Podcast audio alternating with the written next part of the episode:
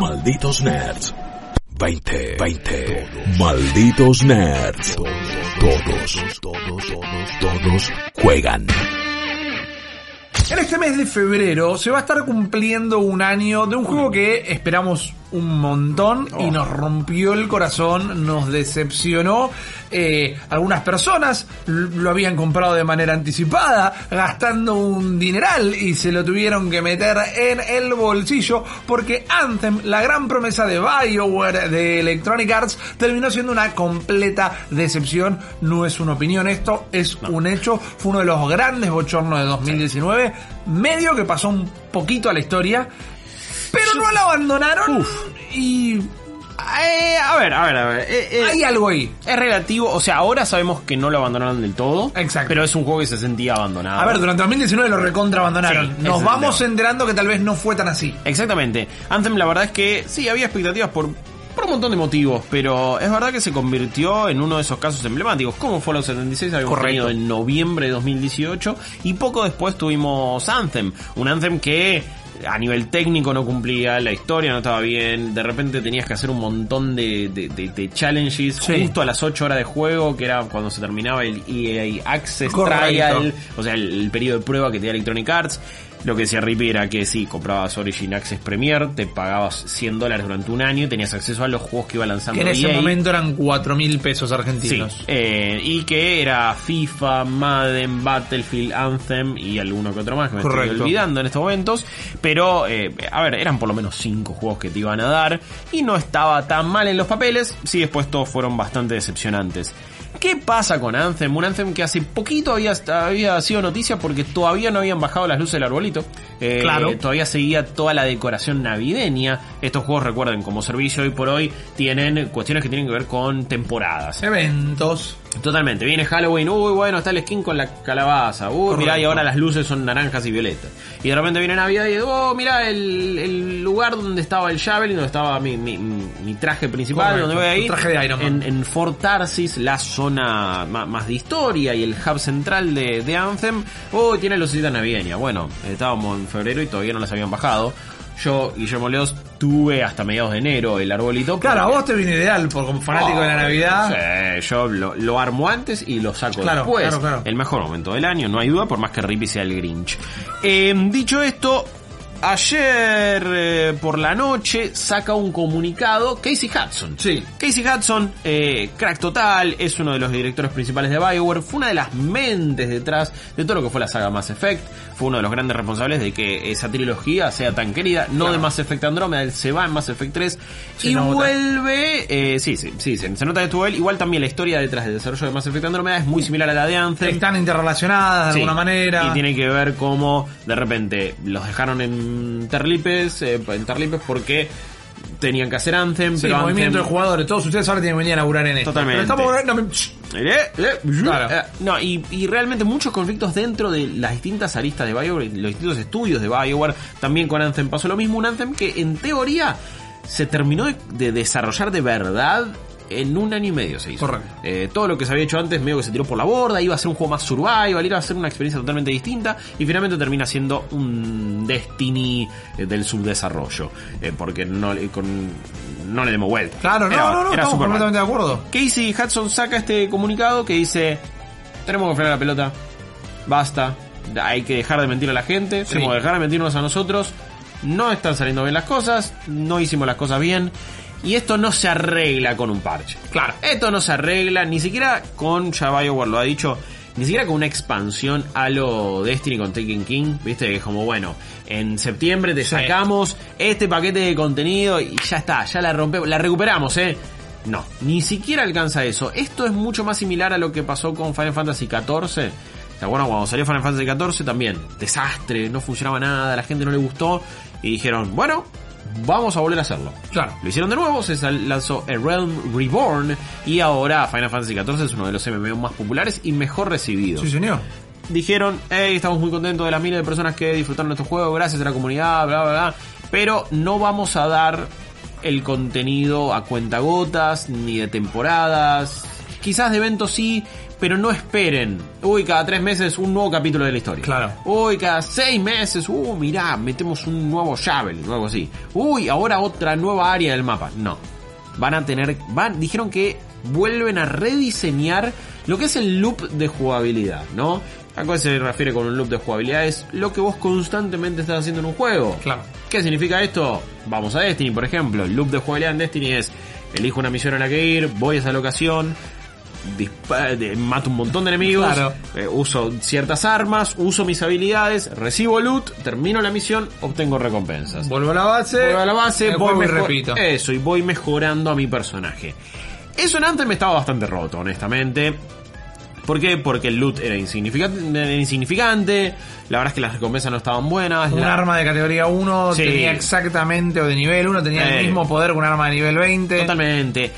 Y eh, ningú- es- esa cosa del minuto a minuto de matar enemigos tampoco era tan satisfactoria. Las misiones tenían un diseño súper chato. Sí, muy lineal. p- Totalmente. Y na- la historia tampoco ayudaba. Y no estaba esa cosa de, uy, tomo decisiones importantes como en los juegos de Vigor, que era la esperanza, ¿no? De que Anthem finalmente le diera una buena Sí. historia y decisiones importantes a un juego como servicio. Eso no pasó. Anthem no se lo dio. Y eso es lo que van a intentar rediseñar. Todas cuestiones que tienen que ver con diseño del juego. Meterán nuevos javelins, estos trajes que le decía. No estaría mal. Lo que ya dijeron que iban a mantener es el mundo sci-fi que crearon y esta cuestión de volar, ser Iron Man en estos trajes. Lo único que estaba bueno. Totalmente. Que si me preguntas a mí, los challenges también hay que tocarlos porque están medio desbalanceados. Sí. El, que, el que puede ser mago, que ya el, el robot medio mago, como que no Lo elegimos tiene- todos. Claro, pero y, y no tiene nada que hacer en este juego. Todos tienen el mismo y no tienen nada que hacer en el juego. querés, levitabas y de repente era tormenta de fuego, tormenta de electricidad. Era bueno, pará, sos re fachero. Y el otro era un tanque que Claro. un escudo. Sí, era el Mark bueno, I. boludo, ¿qué querés? Sí, totalmente. ¿Cómo, ¿Cómo voy a competir contra eso? Ah. Es verdad, todos eh, elegíamos a ese tipo de Javelin. Quizá vengan por otro lado, ojalá que le saquen esta cosa y se recalientan eh, y tenés que pasar por la por la catarata. O, la, o una vez más, la toqueten para que no puedas Eh. estar todo el tiempo volando. Pero dame un poquito más que 20 segundos. No tiene sentido. o menos, eh, que no tenía mucho sentido. Yo creo que es el camino correcto. eh, es medio la única que les quedaba. Claro. Y a la vez, no sé qué te pasa a vos, Rippy. Me sorprende viniendo de Electronic Arts. Yo esperaba que en algún momento era tipo, bueno, le bajamos la palanca. Y lo dejamos morir. Y no, vamos a relaburarlo. Mira, yo me encantaría tener una respuesta concreta de qué está pasando acá. Es verdad, eh, era más fácil cortar por lo sano Sí. y mandarse a hacer cualquier otra cosa. Por otro lado, quizás en el mundo de los juegos como servicio servía mantenerlo vivo teniendo en cuenta Y que ya la expectativa es invertido. Exacto. Me pongo un toque maquiavélico y nunca dejó de estar en boca de todos por el desastre que era. Entonces, de alguna manera, estaba, lo, lo tenían mantenido vivo. Sí. Y saben que si están trabajando hace un año entero en esto, el relanzamiento puede llegar a ser exitoso. Porque si lo vamos a comparar una vez más con Destiny 1, y estábamos todos a las puteadas durante un año entero. Y después largaron el DLC que estaba copado y de repente levantó un montón. Sí, a la vez siento que, bueno, más allá de una cuestión obvia de que era 2014. Sí, ¿no? eso- no, pero digo, pues las expectativas con los juegos como servicio y los shooters. Estaban naciendo, o eh, sea. eso, De- Destiny fue de los primeros. Fue la primera experiencia de pseudo shooter MMO Claro. que teníamos a gran escala en consolas, por más que Warframe ya estaba, pero también Warframe un juego que recibió mucho Sí. trabajo, muchos cambios, pero al, al- al ser free to play, algunas expectativas eran distintas. Claro. Entonces eh, era, era- la gente era más benevolente y pudo ser más paciente. Así todo, Destiny tenía una base un poco más sólida de lo que tiene Anthem o de lo que ha tenido Anthem. Y la gente estaba dispuesto a aguantar los trapos. Sí. Acá siento que es como. ¿Cuántos locos o locas debe haber todavía jugando Anthem? Ah, bueno, eso, eso es un número que me encantaría tener. Porque también no hay. ¿A qué, qué estás haciendo? ¿A, a qué volvés realmente? Es que no sería. eh, Debe ser imposible que sea cero. Pero No, todo pero- lo que sea más de uno, ya es raro. Me interesa. Me interesa saber si hubo un día donde nadie lo jugó. Es que tiene que haber pasado. Eh, tiene que haber pasado. Porque también no funcionaban los servidores. Bueno, directamente. en- en el lanzamiento era, era bastante feo. No es la única vez ni la última que esto ha sucedido. Como le decíamos, Final Fantasy lo hizo. No Man's Sky también tuvo un proceso similar en el sentido de. Bueno, cuando salió No Man's Sky también, todos a las puteadas. Exacto. Y, y los desarrolladores no dijeron nada. Bueno, le pasó inclusive a... O sea, hicieron un silencio radio durante meses y recién sal- volvieron cuando dijeron, ok, acá hay contenido y después salir Claro. esto y vamos a dar la vuelta. Y la dieron vuelta. Y la dieron, y la bancaron uno, dos años hasta Sí. que empezaron a presentar contenido nuevo. No te digo el año pasado que estaba en No, modo no. Y todo. Beyond y estuvieron un par de años hasta que lo hicieron. Estaba pensando en The Elder Scrolls Online, mucho mejor manejado, pero al principio no había nada que hacer Sí. y nadie hablaba del juego. Y más allá de que para mí son medio dibujados los números de Bethesda, porque vos haces tres y Eh. te ponen esa presentación y te dice 15 millones de jugadores en simultáneo. Y digo, ¿cómo puede ser que yo que vivo esto no conozco a nadie? Que haya hecho que el trial de The Elder Scrolls Online. En No conozco a ningún nadie. momento. pero Seguramente bueno, hay gente que nos está viendo, escuchando y lo hace. Obvio, no, no, no estoy queriendo tirarle tierra encima, pero digo, hay algo acá. Quizás hay algo del modelo de negocios que no terminamos de manejar, como para entender Sí, por qué la siguen peleando. Quizás es un tema de cabezadurismo puro y duro. Hay un poco de orgullo también, eh, hay, algo de... Porque EA revertió su año pasado. O sea, EA con eh, Apex Legends, la verdad que terminó remontando a nivel PR. Te estoy hablando, no te estoy hablando solo económicamente. No, no, Eh, a ver. Lo que hizo también Respawn con Jedi Fallen Order. Creo que Jedi Fallen Order, bueno, de hecho, hace un tiempo habían salido números de ventas y Jedi Fallen Order vendió sorprendentemente bien, más allá de que es un juego de Star Wars y uno suponía que iba a vender bien, pero ahí ahí mismo le sorprendió. Recordemos, una empresa que no hace mucho, cuando canceló el juego de Amy Hennig, Sí. quien había estado a cargo de la trilogía original de Hablamos del Uncharted. 1313. Eh, cla- eh, sí, lo que era, lo, lo- lo que iba a ser, eh, tuvieron varios códigos, eh, Sí. o no, no- nombres en código. Se lo conocía como el Star Wars Sí. 1313. Fue como eh, Star Wars 1313, ¿te acuerdas? Cuando se presentó ese juego era medio Uncharted. Después fue mutando a otra cosa que eh, la estaba dirigiendo Amy Hennig. Iba a ser un juego también en tercera persona, más abierto, pero de historia, era lineal.